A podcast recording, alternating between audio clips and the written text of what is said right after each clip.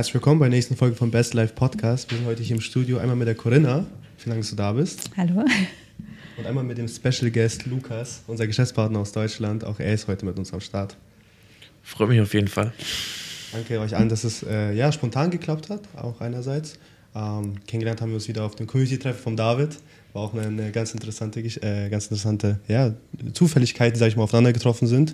Und auf jeden Fall sehr interessant die Geschichte, die du erzählt hast, wie du auch Unternehmerin geworden bist, deine, ja, deine Laufbahn, wie du es ganz aufgebaut hast und dass du jetzt auch hier aktuell in Dubai bist. Ich direkt die Chance genutzt und dachte mir, lass uns auch gerne mal einen Podcast äh, drüber, ähm, ja, drüber aufnehmen. Und ähm, genau, der Lukas ist auch zufälligerweise gerade in Dubai mit uns hier. Ähm, ich weiß, Urlaub, kann man es Urlaub nennen? Ja, nennen wir es doch Workation. Workation, auf seiner Workation. Und äh, wann fliegst du wieder? Ich fliege am Mittwoch wieder. Mittwochnachmittag. Also Mittwochabend bin ich dann wieder Tage. im kalten Deutschland. Habe ich schon mitbekommen, das soll jetzt wieder richtig kalt sein. Aber ja, es hat auf spontan geklappt. Fand ich eine coole Runde. Und äh, ich dachte mir, das können wir gerne mal aufnehmen, die Unterhaltungen, die wir hier führen möchten. Und äh, ja, schön, dass es wieder so weit gekommen ist zum Podcast. Corinna, vielleicht ganz äh, gleich mal zu dir. Ähm, Warum bist du überhaupt hier? Warum bist du gerade in Dubai? Warum ich hier bin? Ich habe ja. ähm, Business hier, habe Kunden hier und ja, natürlich treffe ich auch Freunde, also auch äh, Workation wie bei dir schon. Ne? Deswegen, ja, aber vorwiegend Business. Vorwiegend Business, okay. Ähm, was, was, hast du jetzt hier genau oder was für ein Business machst du jetzt äh, genau, dass du jetzt auch hier in Dubai, sage ich mal, ähm, Kunden triffst, beziehungsweise also vor allem Kunden, ja? Mhm. Okay. Mhm, genau. Also ich berate im Unternehmer, berate ich, wenn sie ihre Unternehmen gründen, internationale Unternehmen gründen, wenn sie ihre Unternehmen hochskalieren oder auch in verschiedene Länder expandieren wollen und auch wenn sie ihre Unternehmen verkaufen möchten. Also ich begleite den gesamten ähm, Zyklus, also je nachdem, wo der Unternehmer gerade steht. Okay, ist es jetzt vor allem, also international sagst du ja, ne? oder sind es eigentlich deutschsprachige Kunden? Ähm, beides. Beides? Mhm. Okay, du hast auch einen, äh, einen Standort in, ähm, in Amerika, habe ich mitbekommen, ne? Genau, von meiner alten Firma, genau, von ah, meiner alten okay. Firma. Ich habe eine Firma, habe ich verkauft. Ähm, da hatte ich einen Standort in Amerika, da hatten wir auch in Dubai einen Standort, da hatten wir in zehn Ländern hatten wir Standorte okay. gehabt. Also waren schon ganz global ähm, aufgestellt und da kommt auch so mein, ja, mein Fable her für internationales Business. Mhm. Und da hatte ich schon internationale Kunden und jetzt habe ich dann nach dem Verkauf habe ich weiterhin Unternehmer betreut und das gleiche, was ich gemacht habe, also meine Geschichte schnell schnell Unternehmen hochskalieren, auf der ganzen Welt, aber nicht nur auf Deutschland fokussiert und dann auch Unternehmen zu verkaufen. Das mhm. Ganze mache ich jetzt ja nach dem Verkauf auch, dass wir halt, ähm, ja, ob sie Kunden in Dubai sind, ob sie in UK sind, ob sie in mhm. Amerika sind, ähm, genau die ganze Journey begleite ich. Okay, sind es dann aber auch, ähm, also es geht vor allem jetzt ums Clearing, nicht, also jetzt nicht um Steuern, oder? Genau. Mhm. Also okay. Weil äh, es gibt ja hier in Dubai auch viele Leute, die das Firmengründungen mhm. machen, jetzt mhm. aber speziell, speziell ja. nur in Dubai. Das ja. machst du jetzt nicht? Nee, nee, das mache ich nicht. Okay. Ich mache nicht Firmengründungen in Dubai. Ich habe viele Unternehmen, die sind dann äh, vielleicht auch in Amerika, die sind auch, oder Unternehmer aus Deutschland, die verschiedene mhm. Standorte haben. Dann sind die vielleicht ähm, in Polen, die sind in Singapur und haben mhm. aber hier auch einen Standort in Dubai. Ah, ja. ja, das habe ich mitbekommen. Viele machen das jetzt, äh, vor allem dieses Dreieck irgendwie Singapur, Dubai, genau. Deutschland. Ja, es ist ja auch perfekt. Also man hat einmal ja. den asiatischen Markt und die Welt wird ja auch immer globaler. Und vor allem, mhm. wir haben es ja, selbst bei Corona haben wir das beste Beispiel gesehen. In Deutschland war alles dicht. Äh, Dubai war komplett offen gewesen. Ne? Und so geht mhm. es halt, dass man sich halt vorbereitet, vielleicht für nächste Pandemien oder so, was auch immer kommt. Man ist einfach breiter aufgestellt, wenn man nicht nur in Deutschland ist, wenn man auch Kunden ähm, abdecken kann in anderen Ländern, ähm, ob es asiatischer Markt ist und dafür ist Singapur natürlich ein toller Standort. Hier hat man die ganze arabische Halbinsel, ähm, Amerika. Es gibt ja unzählige Möglichkeiten heutzutage. Mhm. Jetzt mal vielleicht persönliches Interesse. Was ist vor allem der größte Vorteil in Singapur? Das hat mich jetzt auch selber mal interessiert. habe ich ein bisschen mal umgehört. Ich habe auch einige Freunde vielleicht, die jetzt auch in Singapur schon sich Standort aufgebaut haben, beziehungsweise Firmen eröffnet haben, mhm. vor allem. Aber ähm, bis jetzt bin ich noch nicht so ganz dahinter gekommen, was jetzt so der große Unterschied jetzt vielleicht zu Dubai ist. Kannst du vielleicht kurz dazu eingehen? Man deckt den asiatischen Markt ab. Also das okay. heißt, wenn ich hier aus Dubai in Asien Geschäfte machen würde, mhm. das klappt nicht. Ich selber okay. als Deutsche kann da auch kein Geschäft machen. Ich brauche lokale Leute. Das ist ganz ah. wichtig, weil die asiatische Kultur, wie die Geschäfte, wie die Business machen, ist anders. Und mhm. da ist es auch nochmal anders. Ist man in Singapur, ist man in Japan, ist man in Thailand. Also die ticken alle anders, sprechen natürlich auch alle andere Sprachen. Aber in, wenn man in Singapur, habe ich auch gelernt damals, meiner Passcon, ähm, als ich da Geschäfte machen wollte, ich brauchte lokale Leute, weil mit mir hat keiner Geschäft gemacht. Ist nochmal ganz anders. Ja, das ist, das ist aber überall auf der Welt. Deswegen habe ich überall dann auch immer meine lokalen Kollegen, die, mhm. äh, die mich da unterstützen. Weil es ist einfach einfacher, wenn man jemanden hat, der die Sprache spricht oder der von der gleichen Kultur ist, wie man Geschäfte macht. Das ist einfach überall anders auf der Welt. Äh, bist du noch selber viel am Reisen in asiatischen Ländern? Im Moment gerade nicht mehr, aber ich war halt sehr viel unterwegs. Was fandest du so, was sind so deine Favorites vielleicht, so im asiatischen Raum? Also ich bin schon kompletter Singapur-Fan. Okay. Ich mag aber auch sehr gerne Bangkok. Also okay. so Bangkok, Thailand, ich mag ähm, Bali, also generell, ich liebe eigentlich viele Länder. Also das ist auch so das, was mich dann ausmacht. Ich war aber, bin ganz anders aufgewachsen, vielleicht als viele noch, die jetzt auch hier beim Podcast hören. Also ich bin komplett mhm. deutsch aufgewachsen. Also wie man es so kannte, im Sommer nach Dänemark gefahren, vielleicht mal noch zum Urlaub in Italien. Also ich bin zum Ach mit 18 saß ich das erste Mal in Flieger okay. nach Gran Canaria. So, da waren noch mal so die Kanaren und so. Aber alles andere war damals komplett out of order. Das heißt, ich bin komplett anders äh, aufgewachsen und mhm. hole das jetzt alles nach. okay, speziell bezüglich Favorites of ja. äh, Asia, sage yeah. ich mal. Ich hatte selber jetzt, wie gesagt, da hatte ich gerade noch mal erwähnt gehabt, ähm, vor irgendwie mal auch so eine Asia-Reise zu machen, mhm. was, was vielleicht mir viele Leute empfohlen haben, so waren so Vietnam, Philippinen. Aber ja, wie gesagt, ich war halt nur einmal, wo ich klein war, 10, 12 Jahre alt, war ich in Thailand und äh, frage mal so mit die Leute sehr gerne, was sind so, die, die hier schon viel unterwegs waren, vor allem asiatisch schon, was sind so deren Favorites, was, wo die Leute sagen, da musst du hin und das musst du mal gesehen haben. Ja. So.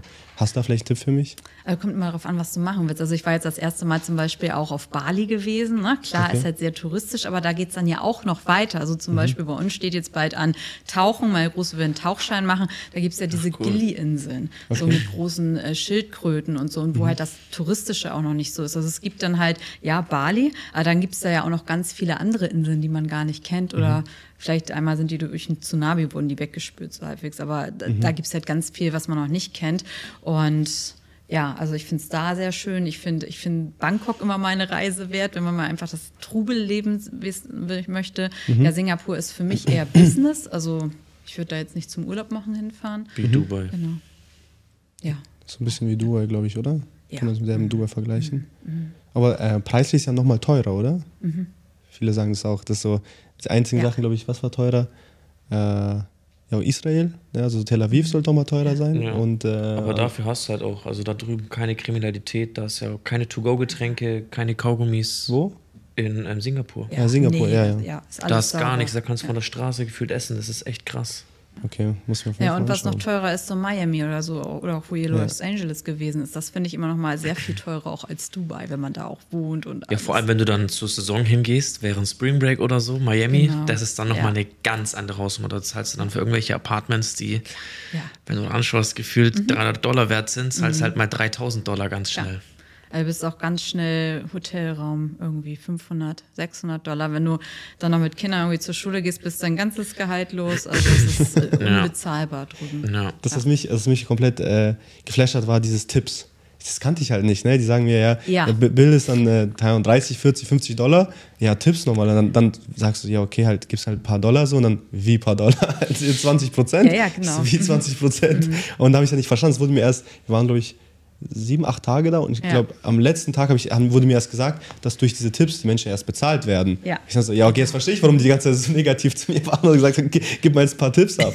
auf jeden Fall, ja, ja, weil die halt dann nur ganz geringen Mindestlohn ja. haben, aber die nehmen ja auf alles Tipps. Also ob du bei Starbucks einen Kaffee holst, da wollen die auch schon Tipps haben oder halbwegs, äh, na gut, Supermarkt an der Kasse noch nicht, aber sonst ist es ja sehr, ja. Aber hast du dann auch in äh, in Los Angeles ein Standort oder wie, wie habt ihr das gemacht früher? Ähm, in Florida, Jacksonville. Okay. Also ähm, außerhalb von ähm, Orlando. Ähm, da habe ich einen Standort gehabt und New York.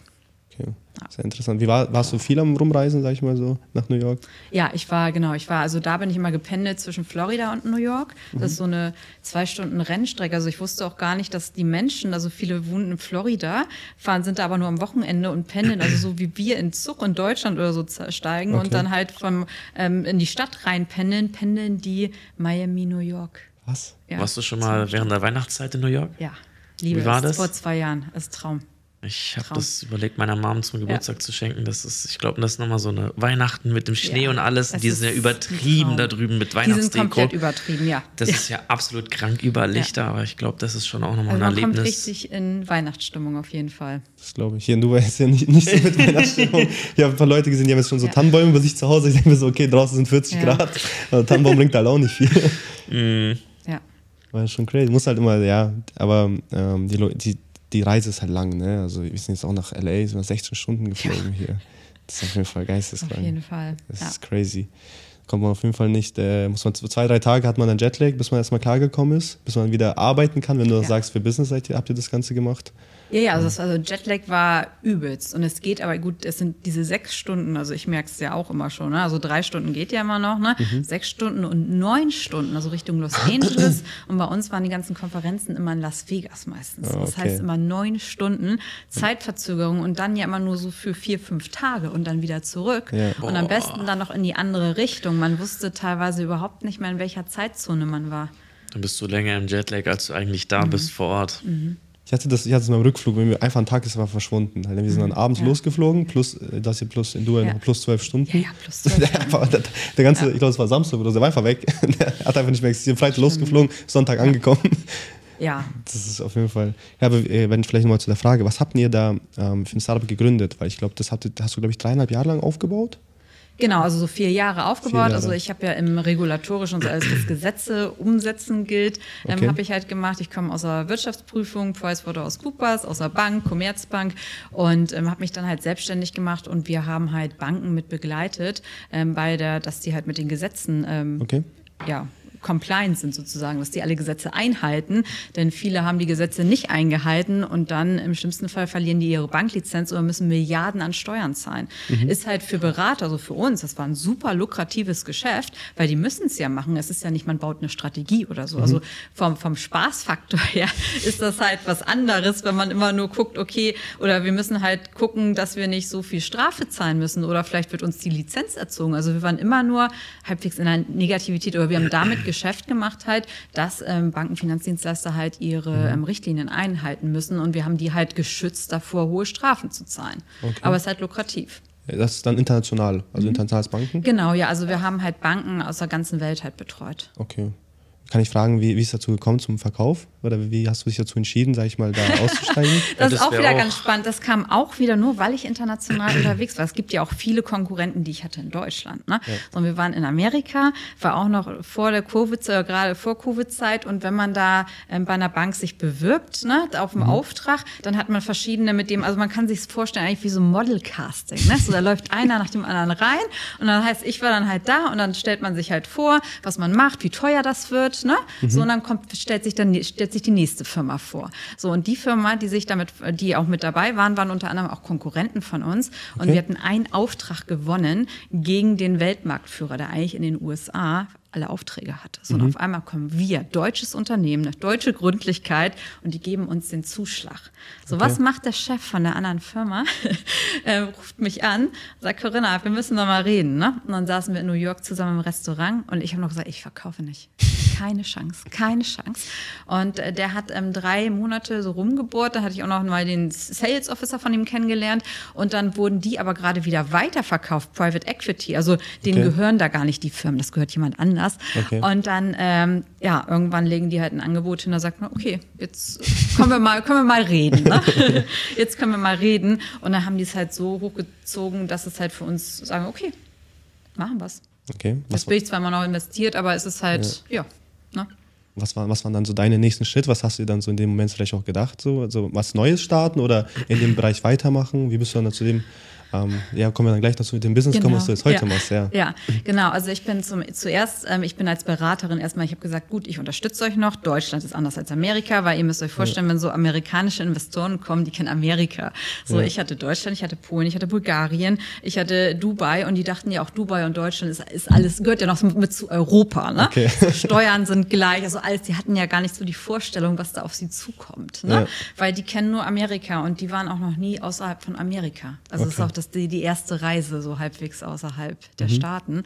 Und ähm, ja, ich habe die halt ein Jahr mit begleitet dann und dann geht man halt langsam raus und bin dann ähm, ja erstmal okay, habe ich Social Media aufgebaut. Ne? Habe ich den Tom kennengelernt.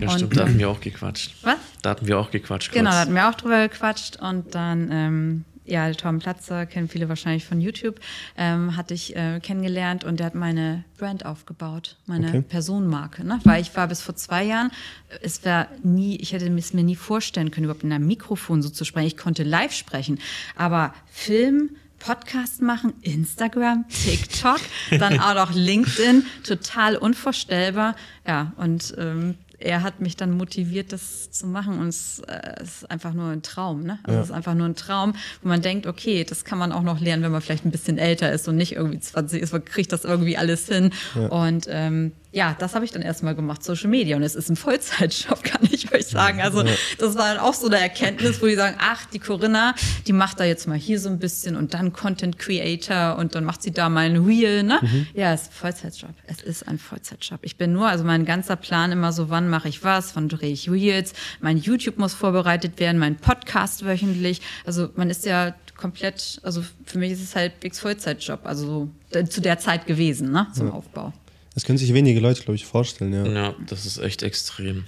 Vielleicht nochmal so zurück zum Anfang. Was war nicht so der Punkt in deinem Leben, wo du dir gedacht hast, okay, ich möchte in die Selbstständigkeit, ich möchte was eigenes aufbauen? Gab es da irgendwie eine gewisse Situation, die dich dazu gebracht hat? Oder wie war das bei dir?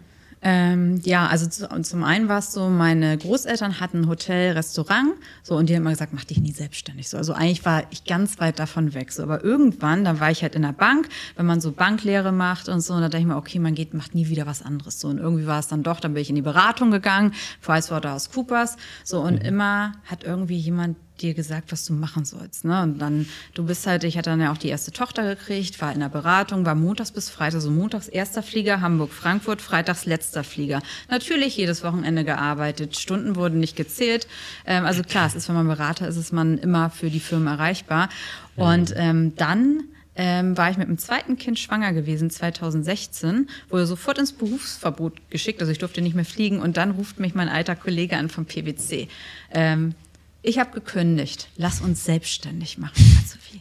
Ich meine, ich bin hochschwanger, ne? also so im Krankenhaus und dann kam man auch immer, das, also wir haben die Firma halbwegs im Krankenhaus gegründet, weil meine mhm. Kleine, die hat mir auch eine Rippe gebrochen und ich habe, ich konnte aber ja, ich konnte ja noch so arbeiten mhm. und dann ähm, ging das alles ganz schnell. Ich habe ein paar Kunden von mir angerufen, ob die mich auch nehmen würden ohne große Marke im Hintergrund, ne? weil es ist halt immer so, wenn man von großen Firmen kommt, ist es einfach. Mhm. Ne? Das heißt, okay, ich arbeite hier auch, also ich, ich arbeite für Adidas, für Nike, aber wenn du dich selbstständig machst und du bist auf einmal nicht mehr der Junge von Nike, mhm. Dann will ich keiner mehr sehen. Okay. So, und das ist, das ist halt ein groß, großer Unterschied. Ne? Würden wir Geld verdienen mit dem, was wir machen? Ne? Würde uns jemand nehmen? Und dann hatten wir aber schon Kollegen aus Dänemark. Aus Deutschland hat mich jeder abgelehnt übrigens. Das heißt, ich bin nur hier in Dänemark dann gestartet, weil da haben die gesagt, natürlich, Corinna, bring dein Team mit, kannst starten, wann kannst du kommen? Da habe ich gesagt, okay, so ungefähr dann und dann ist das Kind da und dann acht Wochen später bin ich bei euch. Ne? Mhm. So, das heißt, so, das war das. Und dann mussten wir die ganze Firma, haben wir in zwölf Wochen aufgebaut. Also ich habe dann, ähm, dann kam noch der Grafiker, die kamen alle ins Krankenhaus rein, weil ich, ich, ich konnte nur noch liegen dann. Ne? Und mhm. dann ähm, kamen die alle ins Krankenhaus rein und da haben wir Webseite gebaut, wir haben Logos gebaut. So. Und dann habe ich schon mal Kunden so alles, ne? Und dann kam halt äh, Kind und dann, das war, ist dann mal die entspannteste Zeit. Also das Kind gerade da ist, das schläft ja nur. Ne? Das mhm. war das Schönste. Und dann hab ich, haben wir da halt ein bisschen weitergebaut. Ich habe die schon in Dänemark ähm, unterstützt ja und, und, so, ja, eigentlich acht Wochen nach der Geburt war ich, äh, war ich schon sechs Wochen, bin ich dann ab nach Kopenhagen, hatten gegründet. Ähm, mein Mitgründer, der Oliver, der ist Anwalt, Steuerberater, der ist aber noch in seiner Kanzlei geblieben, der war an der mhm. Seite dabei. Ich habe es operativ gemacht. Ja, dann habe ich Leute gesucht, die, die in ein Startup mit einsteigen. Und habe erstmal, ja, hab dann ähm, ja, in Dänemark mir erstmal Werkstudenten geholt und dann habe ich ein Team aufgebaut. Ja, und so ging das. Also alles so heute, aber alles so spontan. Da bin ich halt immer sehr spontan, das zu machen. Ich muss schon sagen, mein größter Respekt dafür, weil ich, ich, ich habe keine Verantwortung. Ich habe keine Kinder, ich habe keine große Verantwortung, ich habe kein Haus oder sonst irgendwas. Ja. Und es ist jetzt schon so, sag ich mal, so ein Druck und wie du schon sagst, auch Social Media vor allem halt. Ne? Das ist halt wirklich Fulltime-Job und ja. ich komme jetzt schon nicht hinterher. Ich kann mhm. mir gar nicht vorstellen, wie es sein muss, wenn man eh noch, sag ich mal, schwanger dazu ist, Kind noch zu Hause, eins. Es muss ja also schon auf jeden Fall, er hatte mein größter Respekt, muss ich schon ja, sagen. Danke. Aber es wird alles so eine Routine. Also man ja. wird durch Kinder sehr diszipliniert. Man bekommt mhm. so einen richtigen Tagesablauf und so habe ich dann auch Social Media immer mit. Ja, man muss ja, ne? du hast ja gar keine andere Wahl. Wenn du ein Ziel vor Augen hast und es durchziehen willst und Kinder hast, du musst dir irgendwie eine Routine zurechtlegen, musst, weil ansonsten genau. ja. geht ja, alles komplett den Bach runter. Ja. Und dazu ja. kommt dann auch noch das Private. Ne? Genau, Man ist ja. ja in den meisten Fällen auch noch verheiratet. Und mhm. wenn es beruflich Natürlich. den Bach runtergeht, dann geht das Private auch den Bach runter. Mhm. Und mhm. das ist dann ein ewiger Kreislauf. Also du bist, du musst dir eine Routine irgendwie überlegen. Mhm, auf jeden Fall. Sonst geht's nicht. Ja. Nicht schlecht, nicht schlecht. So ist das Ganze, so ist das Ganze entstanden. Damals. Okay. Und wie, vielleicht nochmal jetzt zum Thema äh, der Gegenwart. Was machst du jetzt heute? Was ist jetzt so vor allem jetzt dein Aufgabenbereich? Worauf fokussierst du dich? Ich schätze mal, das Ganze hat sich ein bisschen vom Stresslevel vielleicht ein bisschen gelegt, so von dieses ganze Startup-Gründen, diese ganze, ja. oh, äh, zum ja. Glück wahrscheinlich. Ja, ja, es ist also es ist wirklich Stresslevel ist schon mal runter. Ne? So, ja. Das heißt, man kann jetzt aufstehen, was man will. Ansonsten war ja auch, also die Kunden, die man halt hat, die sind halt schon fordernd. Ne? Also in so mhm. Bank ist da, hat man auch früher Frühaufsteher als Kunden. Das heißt so 8 Uhr, 7.30 Uhr erstes Meeting. Man ist Dienstleister natürlich. Und man ist vor Ort. So, das war ja auch immer das. Also das mit Remote-Arbeiten, das war bei uns fast, also gut, Corona ja, aber ja. sonst. Das heißt, es ist jetzt viel entspannter. Ich muss keinen 6 Uhr Flieger mehr nehmen. Ich kann mir die Zeit einteilen oder leg mir Termine auch mal mit Kunden am Wochenende, wie auch immer. Also es ist wesentlich entspannter. Und jetzt habe ich halt so mehrere Standbeine. Ne? Also mhm. zum einen investiere ich selber in Startups, ähm, bin investiert, habe so ein klein, sagen wir so einen kleinen Venture Capital Fonds, wo ich mir mhm. angucke, ähm, wenn ich spannende Startups finde, investiere ich in die, mhm. ähm, baue die mit auf. Dann ähm, unterstütze ich Gründer halt selber, ne, dass mhm. ähm, die jetzt gerade gründen oder die jetzt Unternehmen auch schon vielleicht zwei Jahre führen, vielleicht auch die in Schieflage sind, sind ja auch im Moment leider viele, ne, mhm. die in Schieflage sind, wie man das Ganze halt ähm, wieder hinbekommt. Und ähm, ich unterstütze Unternehmen, die auch überlegen, okay, ähm, vielleicht möchte ich mein Unternehmen verkaufen. Ist das nicht, also lohnt es sich nicht vielleicht auch, weil das ist das, was okay. die meisten Unternehmer unterschätzen, den Wert einfach des eigenen Unternehmens. Und es gibt viele Käufer. Also wenn wir uns diesen ganzen ähm, Markt für Venture Capital, Private Equity angucken, also die, ähm, die suchen ja ähm, Assets, die suchen ja Unternehmen. Und Deutschland ist da halt noch ein Land, wo es sagt, okay, man kann sich darauf verlassen, was sie gemacht haben. Das mhm. ist, ähm, also für, für, für Investoren ist das immer schön. Deswegen sieht man auch, dass so viele ausländische Investoren investieren investieren, weil schon die deutschen, äh, sage ich mal, Charakterzüge einfach ja. stimmen. Ja. Sehr interessant. Das mache ich und auf der anderen Seite bin ich halt dabei, Thema ähm, mit meinem Wellspelling Lab, was ich gegründet habe, so das ganze Thema so ganzheitlich zu sehen, ähm, von Karriereplanung bis Money Management bis Investments, also wo investiere ich, mache ich ähm, Aktien, Krypto, ähm, mache ich, ich coache in äh, Krypto-Ausbildung halt, ne, wie man da gut einsteigen kann, wie man langfristig Vermögen aufbaut, ne, Banker-Hintergrund. Dann gucke ich auch so die Karrieren. Viele wollen auch aussteigen aus dem Angestellten-Dasein, wir wollen da gar nicht mehr hin, ne? Okay. Ähm, da gebe ich halt mit ins Coaching rein, weil ich, ich versuche das Ganze mal ganzheitlich zu sehen, weil ich sage, es ist meistens nicht nur ein Thema, mhm. was die Kunden betrifft. Machst du das vor allem so One-to-One -one, oder hast du dann so ein bisschen, sag ich mal, eher so, wie du schon gesagt so Coaching, so dass du auch, sag ich mal, Videokurse aufnimmst oder machst du schon eher so One-to-One -one mit dir persönlich? Ähm, beides. Also ich habe Videokurse zum einen okay. und dann habe ich, also ich habe einmal, eine verschiedene Varianten, halt einmal Videokurse und halt mittwochs haben wir immer so Sprechstunden, mhm. ähm, wo wir dann halt immer ähm, Fragen beantworten oder wo wir Fokusthemen einfach haben, die wir besprechen für verschiedene Themenbereiche. Also haben wir über Krypto, dann haben wir Q&A für ähm, Karriere, für Unternehmertum, ne, wo mhm. man sich dann halt austauschen kann. Und dann habe ich für einen ganz kleinen Kreis noch ähm, One-to-One. Also das mache ich nur mit Ausgewählten, weil ich sonst, weil ich ja. Zeit gar nicht habe oder ja. Äh, ich mag da ja nicht mehr skalieren. Ich gucke mir lieber die Unternehmen an und investiere lieber oder mhm. bin Mentorin, ne? so eins zu eins immer für Ausgewählte. Kann ich dich fragen, in wie viele Unternehmen hast du schon investiert? Ähm, aktuell bin ich bei ja bei fünf investiert. Aber ich gucke mir das halt auch immer an, weil wenn ich investiere, dann möchte ich eigentlich nicht nur Geld geben, sondern stehe ich auch mit Rat und Tat ja, zur ja. Seite. Und da gucke ich halt schon so, okay, erstmal natürlich passt das mhm. und ähm, dass ich da mir auch die Zeit nehme, mhm. ne? weil Geld können die überall für, für kriegen. Smart, so Smart Money Prinzip halt. Ne? Mhm. Ja. Sehr interessant, sehr. Naja, mhm. das ist äh, super. Ich glaube, da hätte ich vielleicht auch noch, können wir vielleicht nach dem Podcast mal was besprechen. ja. Das ist auf jeden Fall super. Und mhm. ähm, genau, vielleicht mal zum Thema jetzt äh, aktuell ja, was, was ist vielleicht deine nächsten Ziele oder was sind jetzt deine nächsten Pläne? Machst du das Ganze jetzt weiter? Mhm. Möchtest du selber jetzt skalieren, ne? so, dass du jetzt im Skalieren äh, tätig bist, dein eigenes System jetzt weiter skalieren? Oder möchtest du, sag ich mal, eher schon in Richtung, ja, ein bisschen entspannter, ein bisschen ähm, das Ganze ein bisschen ruhiger angehen lassen? Oder möchtest du jetzt auf jeden Fall noch, äh, keine Ahnung, das große Ziel haben, vielleicht 100 Unternehmen, die du investiert hast, haben ja auch viele, so als äh, großes Ziel? Ja, also nee, ich will nicht in 100 Unternehmen investieren lassen, aber schon mein Unternehmensportfolio schon auf, okay. ähm, ausbauen auf jeden Fall, ähm, weitere Startups helfen oder halt insbesondere auch nochmal reingehen, die Leute, die vielleicht auch überlegen, ihr Unternehmen zu verkaufen. Ne? Also das heißt, mhm. da weiter mit reinzugehen, aber ähm, ich plane, also das ist auch ganz komisch, ich, ich habe meine Karriere nicht geplant. Also mhm. es ist alles anders gekommen, wie ich geplant habe, deswegen ähm, ähm, es ist gut aus meiner Sicht, wenn man einen Plan hat, mhm. aber es kommen immer so viele Sachen um die Ecke gesprungen und dann bin ich immer wieder auf einen anderen Zug aufgesprungen und äh, so, so mache ich das auch. Deswegen, ich mache nie langfristige Pläne. Ist auch alles, was ich, was ich früher gelernt habe, okay, man muss halt dann immer seine Karriere planen, so im Lebenslauf muss stehen zwei, drei Jahre da und da. Mhm. Ich habe es alles nicht gemacht. Ja. Nee, also ich mache immer das, wozu ich Lust habe. Und diese Passion, die man ja auch hat, ne, bei mir verändert die sich immer. Das ist ja auch, also ich, äh, vielleicht äh, einige, die auch früher vielleicht Gamer waren, machen jetzt ja auch was anderes. So, mhm. aber auch bei einigen ändert sich vielleicht nicht. Oder die sagen, okay, ich war einmal Bank, äh, Bankangestellte, ich will das nur machen oder einmal Unternehmensberater, immer Unternehmensberater. Bei mir ist das irgendwie nicht so. Also bei mir ändert sich diese Passion und ich gehe dann auch dahin. Deswegen ist auch so Social Media, wo auch so viele sagen, okay, hast da total Rad ab. Ich meine so, mhm. nee, ich mache das, mach das gerne. Mhm. Das gerne. Und dann mache ich es Das ist ein riesengroßer Teil. Viele unterschätzen Social Media extrem. Total. Mit Social Media kannst du so viel erreichen, ja. wenn du deine eigene Marke aufbaust. Du erreichst so viele mhm. Leute. Niemand, auch mit dem Podcast und allem drum und dran, das hat ja. so viel Potenzial in Zukunft noch. Ne? Ja. Vieles geht den Bach runter, es ist einfach so, aber vor allem Social Media ähm, ähm, erlangt immer mehr an Priorität. Total, weil du erreichst ja Millionen Menschen. Also gut, wenn du und Deutsch machst, ist es auch eng. Jede Altersgruppe auch ja, noch, ne? Total. Das finde ich auch so spannend, halt verschiedene Plattformen nehmen und so. Deswegen ich bin immer noch erstaunt, wie viele Unternehmen nicht auf Social Media sind. Auch wenn meine, meine Coaching-Kunden, die auch schon mhm. Unternehmer sind, insbesondere so deutscher Mittelstand oder vielleicht auch nicht, die haben eine ganz miese Social Media Präsenz und man kommt da auch nicht durch. Und ich glaube, die bekommen die nächsten Jahre massive Probleme einfach. Ja. Also ich ja. bin ja eh so mit bei dem Motto, wenn nicht mit der Zeit geht, geht mit der Zeit.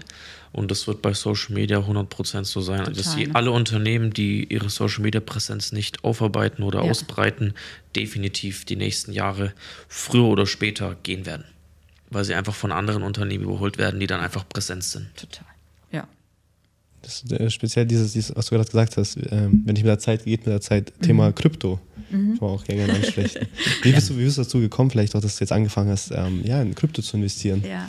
Wie bin ich dazu gekommen? Eigentlich schon 2013. Ich war Ach, damals boah. bei ähm, Capgemini, also Unternehmensberatung, und wir wurden beauftragt, ähm, Bitcoin zu untersuchen, so eine Studie zu machen. Okay. So, und damals war es noch so, da haben alle davor gewarnt. Ich habe nochmal mir das alles nochmal vor Augen geführt letztens, nämlich weil ich gerade ein Buch darüber schreibe. Ich sage 2013 Zentralbanken, also alle haben davor gewarnt irgendwie. Mhm. Ne? Und da war der Bitcoin ja bei, was war 2013, 2014, da war er bei 700, 800 mhm. Dollar. Also ne? 1000, ja, also so bin ich das erste Mal in Berührung bekommen, habe es dann aber auch erstmal weggelegt. Das habe ich, ne? So. Und dann 2016, als ich mich ja selbstständig gemacht habe, die Gesetze da mit, mit, mit unserer regulatorischen Beratung, ähm, kamen Kryptobörsen, die mussten auch auf einmal dann Gesetze einhalten. Ne? Mhm. Ne? Und dann. Das ähm, glaube ich bis heute nicht. Viele. Nee, genau. Es gibt ja auch Strafen, ja. Ne? aber die kriegen keine Lizenz. So. Und ja. wir haben uns halt darum gekümmert, ähm, dass, dass die halt Gesetze einhalten, die es dann halt auch schon gab. Und da bin ich dann halt immer mehr mit der Thematik reingekommen. Und gleichzeitig habe ich viel mit dem Gary Vaynerchuk USA gearbeitet. Der hat mhm. zu dem Zeitpunkt Buch rausgegeben und NFTs dazu. Ich habe dann irgendwie 20 Bücher oder so gekauft, dann mhm. hat man ein NFT bekommen. Ähm, und ähm, ja, also so bin ich in dieses ganze Thema reingekommen und war auch täglich in diesem ganzen Discord. Da habe ich also seit 2016, 17, ich lerne so Discord und so. Das war eine ganz andere Welt für mich. Ne? So, aber da war ähm, der Gary war halt immer online und so habe ich dann halt gelernt. Ne? So mhm. gelernt darüber habe ich mir das ganze Thema Bitcoin und so Use Cases angeguckt. Ich habe mir die Projekte angeguckt, die dahinter sind. Also halt ähm, eher weniger aus dem Trading-Aspekt dann noch, sondern mehr vor dem, okay, was äh, was kann ich überhaupt alles damit machen? Und äh, klar, also ich bin davon überzeugt, dass es unsere Zukunft ist. Mhm. Und dass es auch ganz, ganz, ganz groß noch da einen Knall geben wird, auch bezüglich der ganzen Finanzbranche, weil eigentlich ähm, ist immer die Frage, okay, wofür brauchen wir Banken, also das aktuelle mhm. Banken, also wie fügt sich das auch alles ein? Ne? Mhm. Weil ich kann ja alles machen ist dann so vor allem, was siehst du so als größten vielleicht USP in Krypto? Wenn du jetzt aus der Bankenszene bist, sag ich mal, das ist vor allem dieses, ja, das Netzwerk, also das Money, Money Management Netzwerk, sag ich mal, wie man halt auch Geld transferiert äh, mhm. global. Ja. Denkst du, das ist der größte ja. USP? Weil viele sind auch ein bisschen mehr auf dem, ja, wollen halt diese Anonymität haben, andere ja. wollen halt, äh, ja. wie du schon sagst, Spiele, Games, so gehen sie ja. in der Richtung. Was ist vielleicht dein größter äh, Punkt, wo du sagst, wow, da wird Krypto auf jeden Fall so unfassbar, unfassbar wirkvoll sein? Zahlungsverkehr. Also, auf, also das auf, also die ganze, also wie man auch Geschäfte macht, mhm. weil ich musste heute schon wieder von Deutschland ähm, hier Geld überweisen dann, mhm. ähm, dauert ja Tage. Tage, nein, ist nicht in Deutschland, geht kein SEPA, ne? So. Und wenn ich Bitcoin überweise, ist in einer Sekundenschnelle da. Wenn ich mit Geschäftspartnern USA und so mache, da mhm. kann man alles über ähm, Krypto zahlen. Mhm. Ähm, das geht einfach nicht, wenn man das, wenn man, wenn man im normalen Bankengeschäft ist. Also es ja. wird ganz viel ähm, darüber gemacht, dann, dann wird es sehr viel revolutionieren im Bereich der Blockchain, also Ethereum und so, da wo ähm, NFTs äh, Mietverträge, alle die ganzen Verträge, wo wir jetzt auch Immobilien haben, Grundbücher, es kann alles auf dieser Blockchain-Technologie abgebildet werden. Also ja, auf der einen Seite Zahlungsverkehr, auf der anderen Seite die ganze Wirtschaft wird abgebildet mhm. darauf. Also alles Mögliche werden wir, glaube ich, ganz, ganz starke Änderungen haben und dann auch mit künstlicher Intelligenz in Kombination. Das ist aus meiner Sicht eine ganz, ganz starke Kombi. Mhm. Was heißt du dann äh, von Ripple? Findest du, Ripple wird sich weiterhin durchsetzen? Ripple ist ja, ja vor allem auf das ganze Bankentransfer, auf das Geldgeschäft Glaube ich ausgelegt. Glaube ich schon, dass es sich mit durchsetzen wird. Ja. Okay. Oder halt auch so spannende Projekte wie, ist ja auch äh, komplett äh, crazy, ähm, ähm, Thema WordCoin. Mhm. Das sind die ähm, Open ähm, ChatGPT-Gründer ja. und, der, und, und, und, der deutsche Alex Blania, die haben ja diese Iris-Scan, ne? Kann mhm. man ja hier in Dubai auch machen, kann man in Deutschland, in Berlin machen, haben wir eine Iris gescannt. Und deren Ziel ist ja auch, also das ist schon sehr futuristisch, dass die dann halt sagen, okay, ich habe jetzt meine Iris hier gescannt und dann soll das nachher unterscheiden, ähm, bin ich ein Bot oder bin ich ein Mensch? Also diese ganzen mhm. fortschrittlichen Themen schon, wo ich auch sehe, das wird auf jeden Fall ja kommen, weil ich weiß ja jetzt schon nicht mehr, bei Instagram schreibt mich ein Mensch an oder schreibt mich ein Bot an, weil mhm. Instagram und andere auch nicht in der Lage sind, das mehr zu prüfen. Mhm. Wenn man hat, okay, kann man auch wieder denken, was man, man sagt, man, okay, Datenschutz und so. Ich meine so, ja, meine Daten fliegen überall durch die Welt, mhm. also auch ob es ähm, Telefonnummern sind oder so, das ist deutsches Transparenzregister, sind überall von den Geschäftsführern auch die Adressen drin. Also Thema ja. Trans, das ist ja auch wieder so, aber das finde ich ja immer eine geniale geniale Idee, dass man etwas gefunden hat, wo man unterscheiden kann, ähm, bin ich jetzt ein Bot oder bin ich ein Mensch. Mhm. Und dann natürlich auch das ganze Thema bedingungslose Grundeinkommen, was dahinter steckt, also was die ja auch fördern wollen, dass man sagt, okay, viele Jobs wird es vielleicht nicht mehr geben, aber das Projekt soll halt damit unterstützen. Also sowas finde ich einfach super interessant. Mhm. Und da bin ich auch mal neugierig, da wieder Neues zu erfahren. Finde ich einfach mega interessant. Mhm.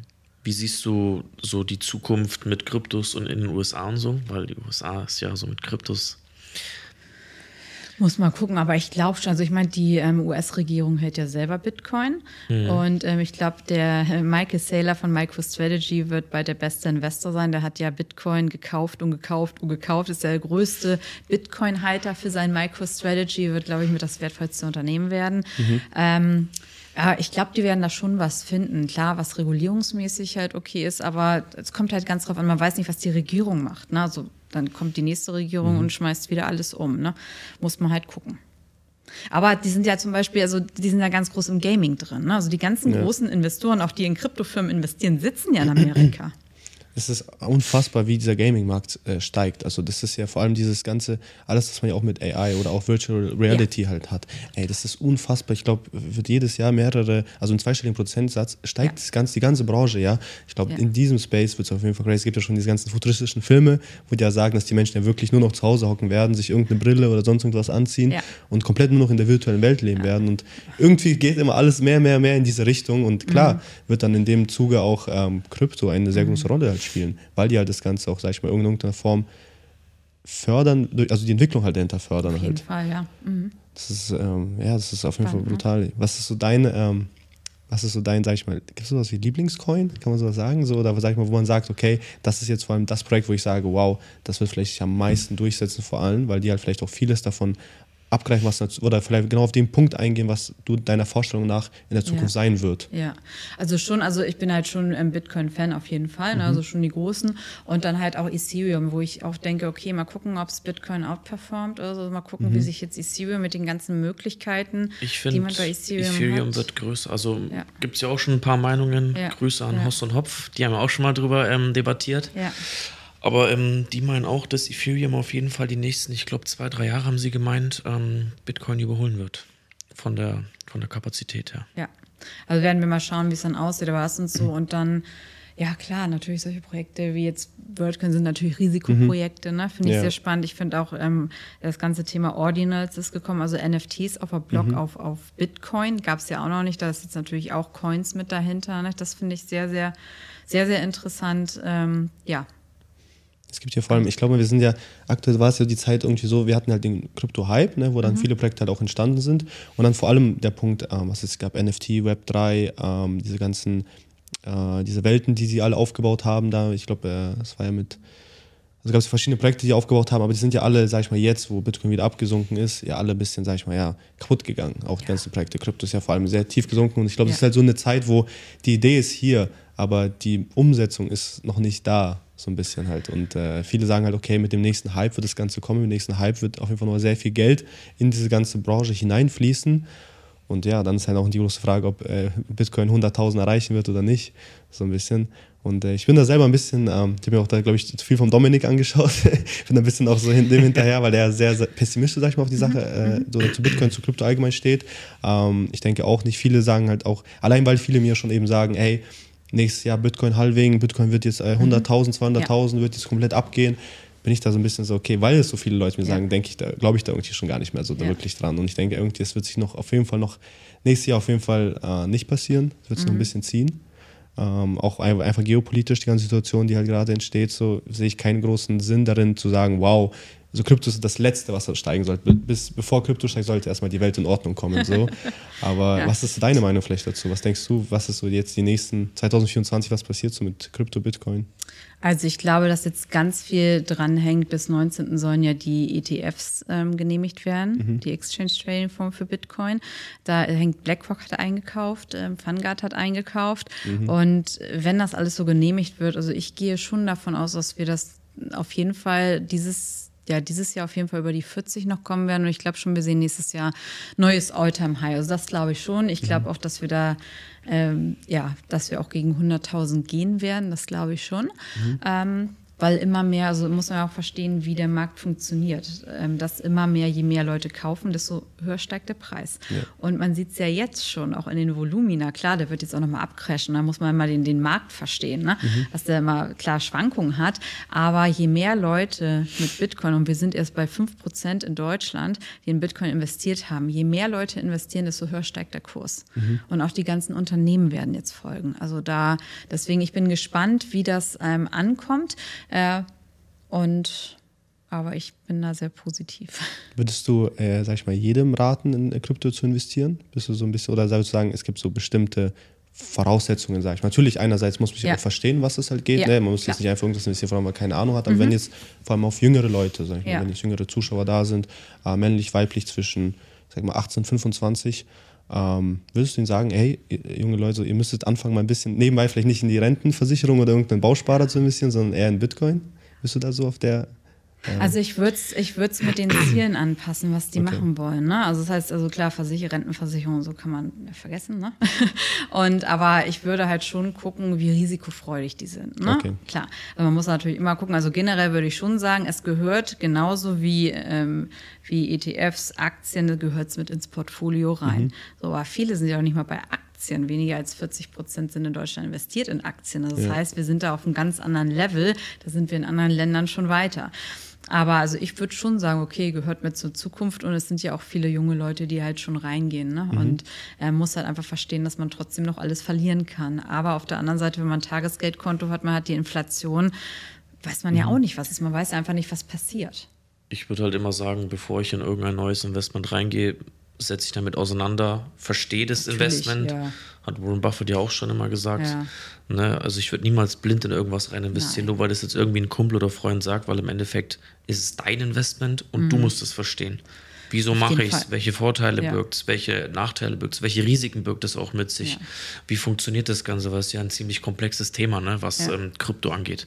Auf jeden Fall. Und die meisten, aber die gucken so, also wenn ich auch wieder höre, okay, ähm, der hat mal wieder gesagt, okay, ich soll hier irgendwie Phantom kaufen oder so. Ich meine, ja, was steckt denn da überhaupt dahinter? Weil das ist halt das, was, und so gehe ich da halt immer eher ran, dass ich sage, okay, auch mittwochs in unseren Calls, ne, wir gucken uns halt die Coins an, was steckt hinter diesen Coins, bevor ich da, da investiere. Und natürlich auch bestes bestes Beispiel die Gaming-Coins, ähm, mhm. ähm, Immutable X, Illuvium und so. Natürlich wird das irgendwann wieder durch die Decke gehen. Also ich bin ich auch ganz von mhm. überzeugt, aber man muss ja erstmal gucken, die wenigsten, die dann die sagen, okay, ach, vielleicht habe ich mal IMX dann im Portfolio. Ja, guckt euch mal den Marktplatz an. Was kann der denn alles? Mhm. Ne? Und das machen ja die wenigsten. Und das ist der Ansatz, den ich halt immer sehr gut finde. Ich gucke mir ja auch an, wenn ich, also außer natürlich, wenn ich Future Trading mache, da gucke ich, ist es mir egal, wie der Tag alles am nächsten Tag ist. Aber wenn ich auch in Aktien investiere, ich gucke mir ja vorher das Unternehmen an, wo ich investiere, wie viel Dividende gibt es, ne? wie sind die Chancen, mhm. bevor ich eine Apple-Aktie zum Beispiel kaufe. Und das Gleiche ist ja auch bei Krypto. Ich muss mir erstmal angucken, ähm, was steckt überhaupt dahinter. Ne? Ja. Und das machen die meisten einfach nicht. Und gut kann gut gehen, kann auch nicht gut gehen. Ich glaube, so war es ein bisschen bei mir vor drei Jahren, aber da ist halt gut gegangen, ja, weil alles ging super. einfach nur so. Das ist dann super, klar. Aber insbesondere so jetzt, wo dann auch, ja. dann sind, äh, wie soll man denn unterscheiden? Okay, dann sind vielleicht 20 neue Coins, in welchen investiere ich jetzt? Ne? Also mhm. wie entscheidet man sich da äh, Fundamentalanalysen und Chartanalysen und so, aber wie, wie entscheide ich mich, in welchen Coin ich reingehe? Mhm. Wie, wie sind deine, äh, sag ich mal, wie nennt man das, so Kernfaktoren, sag ich mal, wo sagst du, okay, das ist jetzt ein Coin, wo du sagst, okay, wow, der hat jetzt wirklich Potenzial. Vor allem dann, ähm, ach zum Beispiel so aufs, aufs Team ne, hinter dem Coin mhm. oder dann eher schon ähm, ja, wie halt einfach die Vergangenheit war, was die Zukunft bringt, was die Technologie vor allem betrifft. Was sind so vielleicht deine, sag ich mal, Kernfaktoren, wenn jetzt junge Leute sagen, okay, ich möchte, ja. ich habe jetzt einen Coin vielleicht im Kopf, genau. den ich mir jetzt anschauen möchte, auf was sollte ja. man vielleicht direkt mal achten? Guck mir so. die Unternehmen dahinter an. Okay. Also es ist immer, also wenn ich zum Beispiel, bestes Beispiel Apecoin, okay. so Apecoin ähm, gehört Yuga Labs. So mhm. Yuga Labs, bei mir Crunchbase ist bei mir immer auf, das heißt, da kann man, kann ich sehen, ähm, wer, wem gehört das Unternehmen. Mhm. So dann sehe ich, okay, in Yuga Labs hat Adidas investiert, hat Coinbase investiert, hat ähm, Andreessen Horowitz investiert, größter ähm, Venture Capital Fonds, ne? Mhm. Und äh, äh, Gary Vaynerchuk ist mit drin. So, so, und dann sieht man mal schon, okay, wenn die alle da drin investiert haben, ist schon mal ein gutes Zeichen. Also das gucke ich mir zum einen an. Dann natürlich so die Performance, ne? Und dann gucke ich natürlich auch an, die, ob ich überhaupt an das glaube, ne? Aber bei mir immer das Erste, wer steckt hinter dem Unternehmen drin? Mhm. So, aber dann ähm, gibt es ja auch die ganzen Meme-Coins, finde ich auch nicht schlecht. Also es ist ja auch so das Thema Community. Ja. Ähm, der Dogecoin und der und Shiba Inu, die halten sich in den Top 20 der größten Coins der Welt. So, das ist halt auch. Also deswegen auf der einen Seite gucke ich mir das an und dann gucke ich aber, okay, was mache ich vielleicht mal mit anderen, also stecke ich auch hinter solchen Communities und so. Mhm. Ne? Also wenn Elon Musk wieder was postet, weiß man, dass es hoch. Also woran glaube ich da? Glaube ich an Community Coins? Ähm, dann gucke ich mir das mal an, was da interessant sein kann und gehe natürlich nach den nach den Chartanalysen auch mit rein, aber da halt eher, wenn ich kurzfristig unterwegs bin. Mhm. Sehr interessant. Vielleicht, ähm, wenn wir beim Thema auch bleiben, ist vielleicht ein bisschen weg von Krypto, aber speziell junge Leute. Was mhm. würdest du, so, du hast jetzt auch schon, ich meine, ähm, ja, eine Unternehmergeschichte. Ne? Und ja. äh, was würdest du vielleicht mit der Erfahrung, die du jetzt einfach schon gesammelt hast, auch vielleicht Bezug auf Startup, viele wollen Startup gründen, viele wollen jetzt irgendwie auch so, sag ich mal, mit 0 auf 15 ähm, ja, Instagram-Ads, die die sehen, jetzt äh, reich werden halt, ne? was es halt alles gibt, ja. was alles verkauft wird da auf, auf Instagram und TikTok. Aber ähm, vielleicht einige, sag ich mal, die auch vielleicht Startup gründen wollen. Vielleicht was hast du so als großen Rat an die, an die jungen Zuschauer, die sagen, hey, ich möchte jetzt Unternehmer werden, ich bin jetzt in Deutschland, ich mache vielleicht sogar gerade eine Ausbildung mhm. oder ich bin mhm. gerade irgendwie in, in, irgendeinen Vertrieb gekommen, sage ich mal, ähm, wo ich jetzt gesehen habe, okay, dieses potenziale Unternehmer werden, so, hast du da vielleicht so einen, so einen größeren Rat an die Leute, mit was sollten die anfangen, was sollten die achten? Also erstmal ist natürlich so auch die Motivation dahinter. Ne? Was möchte ja. ich überhaupt machen? Ähm, ich sage, Ausbildung ist immer super wichtig. Also mir hilft jetzt heutzutage noch das, was ich damals in der Bankausbildung gelernt habe. Ne? Also mhm. klar, ähm, Studium und so oder auch Ausbildung ist gut. Ne? Und dann ist halt immer die große Frage, will ich mich gleich selbstständig machen oder gehe ich erstmal vielleicht ein, zwei Jahre ins Unternehmen? Ich hatte bei mir im Startup tolle Absolventen von der Technischen Uni München und alles. Die haben bei mir ein, zwei Jahre noch mal gelernt, haben erstmal einmal gelernt, wie baue ich Unternehmen auf. so, das bin ich mit denen durchgegangen und alles. Die haben es live miterlebt gelebt und sind jetzt super erfolgreich geworden. So, okay. das finde ich aus meiner Sicht ist immer ein guter Weg, aber man sollte natürlich auch nicht nur ein Startup machen, weil um halt ein Startup zu machen. So, das ist halt auch die Frage, okay, was will ich überhaupt? Also da sage ich auch, okay, sollte man sich schon ähm, sehr viel Zeit nehmen, auch einfach drüber nachzudenken und nicht so festgefahren zu sein. Also die Leute mit 20, 30, die sind jung, ne? Mhm. So, da mache ich halt vielleicht mal zwei Jahre das, drei Jahre das ähm, und das Leben auch genießen, weil wenn ich immer schon so sehe, okay, 15-Jährige, die dann unbedingt hier da und da viel Geld machen wollen. Ich habe gesagt, Mensch, ihr seid Jugendliche, genießt eure Teenagerzeit. Ne? Mhm. Also da, ich finde immer, es ist viel zu viel Rush irgendwie. Also ihr habt da so viel Zeit mit 20, 30 und mit 40. Ne? Mhm. Es ist ja also irgendwie immer so viel, so viel Hetze da drin und es kommt alles schon so. Äh, ja, es kommt alles schon dann zusammen, aber ich finde, es wird viel zu wenig Wert gelegt auf, dass man nochmal was lernt und viel zu schnell, okay, hier und das und ja, nach einem Jahr ist dann vielleicht Instagram aus, dann hüpft man wieder dahin. Also ich würde schon mhm. immer das Thema Ausbildung nochmal sagen, okay, lernt erstmal was und ich, wie gesagt, der Weg, äh, ich habe ja den anderen Weg gegeben. Ich war ja erstmal zehn, zwölf Jahre war ich ja, nee, sogar 15 Jahre war ich erstmal angestellt und dann bin ich selbstständig mhm. gegangen. Das war natürlich viel, viel ruhiger als das andere. Also man weiß schon, wie man das alles aufbaut, man weiß, wie man Teams führt. Mhm. So, und das sind halt die Themen, womit viele dann auch strugglen. Ne? So, okay, ich bin jetzt hier ähm, Unternehmer, habe ich irgendwie ein Team, wie führe ich überhaupt Menschen? So, will ich überhaupt Menschen führen oder das will ich gar nicht? Ne? Mhm. Ähm, was brauche ich überhaupt? Was ist, was, wenn man in Deutschland eine GmbH gründet? Ähm, ja, Geschäftsführer, was sind meine Aufgaben? So, das, das wissen ja. die meisten gar nicht. Ne? Und das ist sowas, wo ich denke, okay, manchmal fehlt da halt was. Das sollte man schon gucken. Und halt immer die Frage, gehe ich halt wirklich gleich nach dem Studium oder nach der Schule, mache vielleicht gar kein Studium, sondern gehe gleich und mache mich selbstständig oder mache ich das auch erstmal parallel. Und wenn ich halt einen Angestelltenjob habe, ist auch mal die Möglichkeit, mache ich es erstmal parallel, dass ich mich erstmal selbstständig mache. Und wenn es alles super läuft, dann cutte ich meinen Angestelltenjob mhm. und gehe Vollzeit rein. Immer eine Frage natürlich auch des Risikos. Aber ich würde immer sehr viel Wert aus Ausbildung legen und dann halt auch gucken, dass man sich nicht so sehr festfahrt. So im ja, nächsten Jahr muss das, das und das. Und in der Unternehmensberatung war es immer zwei Jahre Consultant, zwei Jahre Senior Consultant, zwei Jahre Manager. Also im Idealfall wurden die nächsten zehn, zwölf Jahre durchgeplant. Es mhm. kann ja so viel passieren. Und mhm. das finde ich immer ja. so schade, wenn man sich dann halt so festfährt oder wenn man sagt, okay, ich will jetzt ein Startup. Ich will ein Startup machen, vielleicht noch gar keine Idee. Ähm, Hauptsache einfach um zu gründen. Mhm. Ne? Oder mach das zehnte Startup. Ich gucke lieber, okay, macht es doch einzigartig, weil springt nicht auf den Zug auf, was schon tausend andere machen. Guckt halt einfach so, worin seid ihr gut und was könnt ihr auch anders machen als andere. Und dann geht damit raus. Es wird viel besser, als wenn ihr einfach nur sagt, okay, ich mache jetzt hier ein Startup, irgendwie zehnte, zehntausendste Real-Agentur und so. Macht doch lieber da was, was, ja, was irgendwie auch zu eurer Passion passt, was auch zu euren Fähigkeiten passt. Das ist viel besser dann. Mhm. Ja. Du bist ja auf Insta auch so ein bisschen so für Frauenpower etc. und unterstützt dann, ne?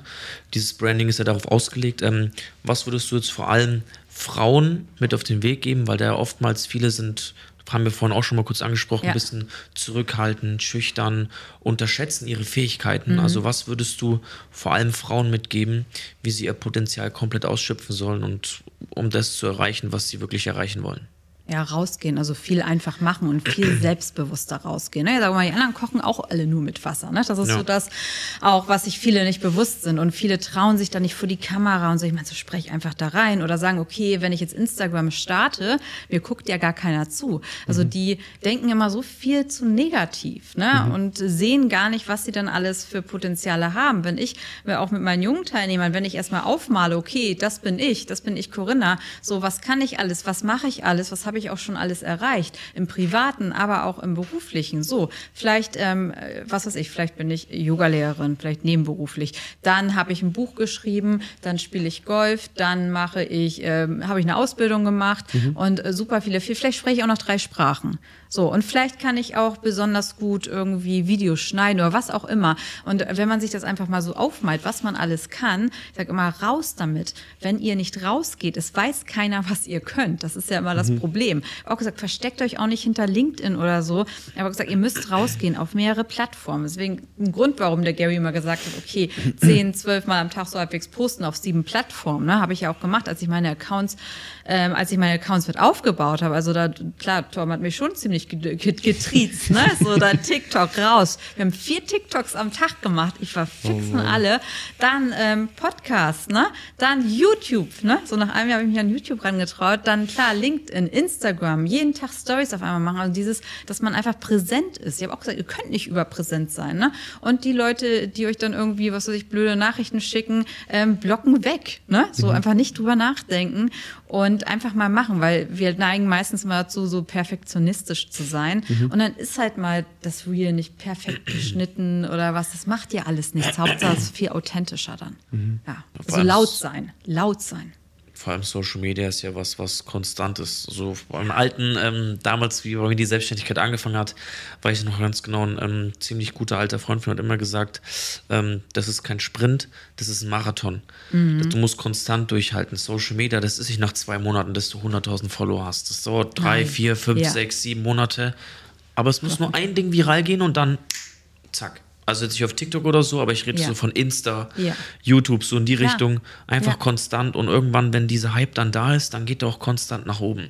Außer du hörst dann wieder auf, dann geht er wieder konstant nach unten. Aber so, wenn der Hype da ist, dann geht er nach oben und du musst einfach nur Durchhaltevermögen zeigen. Ja, man kann dann wunderbar nachher Kunden gewinnen. Das geht halt auch schon aus meiner Sicht nicht nur mit der Anzahl der Follower, sondern halt mit der Qualität. Ne? Ja, Zielgruppe auch ganz wichtig, was viele unterschätzen. Ja. Da haben sie keine Ahnung, Millionen von Nein. Klicks, aber halt die Zielgruppe ist halt genau. halt komplett für die ja. Katz. Ne? Ja. Wen kennt man da? Und, und genau, genau, wer ist meine Zielgruppe? Wen möchte ich überhaupt ansprechen? Genau, das gehört natürlich alles mit zur Strategie mit dazu. Das ist äh, ja sehr interessant. Ich hatte mich halt wenig, sag ich mal, auch mit dem, mit dem Thema vor allem beschäftigt, vor allem mit Frauen, weil aus dem Grund halt viele, wir kommen so vor allem aus dem Vertrieb. Mhm. Im Vertrieb, du hast halt kaum Frauen, ne? weil, mhm. wie du schon sagst, viel, wenige trauen sich raus, dieses, ähm, ja, dieses Reden und äh, Verkaufen teilweise auch. So. Mhm. Viele sind halt eher ähm, ja, hinterm Handy. Ja, also hinterm Handy, mhm. Instagram, genau, sowas. Ja. Aber, es, aber es ist ja perfekt. So. Ja. Das ist ja das, was heutzutage gebraucht wird. Das ist ja das, was äh, heutzutage sehr gut funktioniert. Ja. Und äh, wie du sagst, die mögen, äh, teilweise kann ich so sagen, die mögen es hinter Kamera zu sein, aber die mögen es nicht in die Kamera zu sprechen. Mhm. So, ne? Da muss ja nur ein, eine Sache dazu machen. So. Genau. Dann kann man auf jeden Fall sehr viel, sehr vieles auch erreichen heutzutage, vor allem heutzutage mit Social Media. Ja, wir haben mehr Möglichkeiten denn je. Auf also ich sage immer, jeder, der ja. sagt heutzutage, oh, ich kann nicht erfolgreich werden oder sonst irgendwas. Ja. Also ja. entweder hast du dich absolut nicht mit der Thematik auseinandergesetzt Nein. oder du suchst einfach selber Ausreden für dich, um Klar. ein besseres Gefühl zu haben. Weil wenn du heutzutage erfolgreich werden willst, egal wie, du findest einen Weg. Du musst dich nur ein bisschen mit auseinandersetzen, okay, was für Möglichkeiten habe ich. Und also ich bin der Meinung, immer die letzte Auswahl ist Social Media. Weil mit Social Media kann meiner Ansicht nach jeder erfolgreich werden. Du musst nur für dich entscheiden, okay, in welche Richtung möchtest du gehen? Möchtest du in die Richtung Influencer gehen oder möchtest du einen wirklichen Mehrwert bieten der Community? Ja. Also ich bin immer ein Fan von, such dir was aus, wo du einen Mehrwert bietest.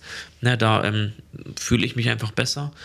Aber zur Not wirst du Influencer und wir sehen es ja, das, was ähm, was da an ja. Geldern fließt im Influencer-Bereich, das ist ja, also das ist ja abnormal teilweise. Ja, aber es ist natürlich bequemer, nur Content auch zu konsumieren. Also wisst ja. ihr ja selber, weißt du, wie ja. anstrengend ist das manchmal auch so, wenn ich jetzt denke, okay, meine Woche ist dann eingetaktet, da Content zu produzieren, sich was zu überlegen, ähm, dann äh, auf welchen Plattformen geht man, ne? Also mhm. mache ich ja auch auf unterschiedlichen Content für unterschiedliche äh, Zielgruppen auch. Ne? Ich habe auf LinkedIn eine ganz andere Zielgruppe als auf TikTok. Ich habe mhm. auf YouTube eine andere Zielgruppe als auf Instagram bei mir ist es, ich habe Twitter, ja. wieder meine Crypto-Twitter-Jungs, ne? Mhm. Das ist halt alles komplett anders. Und das natürlich, das ist aber Arbeit und dafür muss man ähm, auch diszipliniert sein, da halt immer ja, ranzubleiben, weil und da ist es halt schon wieder, wo halt viele dann auch keine Lust zu haben. Da sage ich, gut, das ist natürlich wichtig und das ist halt auch was, wo du auch gesagt hast, das ist halt ein Marathon, das macht sich halt nicht. Äh, ja, von, von heute auf morgen. Aber es lohnt, es lohnt sich halt, wenn man dran bleibt. Aber ja. ist natürlich anstrengender, als wenn man einfach irgendwie im, im Sessel sitzt und ja. Content konsumiert. Ja. Ne? Den ganzen Tag fünf Stunden zu, durch ähm, TikTok zu scrollen kann jeder. Aber da mal so zehn ähm, Reels hinzulegen, muss man sich ja schon was ausdenken. Ja, auch jeder, der irgendwie ein Weiß machen will, du kannst ohne viel Arbeit Geld verdienen oder erfolgreich werden, das gibt's nicht. Das ist einfach mhm. diese typischen Werbeanzeigen. Die schalten ja selber. Porsche Cayman S. nee, das ist, du musst ja. dir auf gut Deutsch gesagt ähm, gewisse Dinge aufreißen, dass du halt einen gewissen Erfolg hast ja, und daran misst dann, wie erfolgreich du wirst. Mhm. Es gibt niemanden, außer ein paar Vereinzelte, die haben halt wirklich mit Glücksgriffen äh, teilweise Millionen gemacht, ja.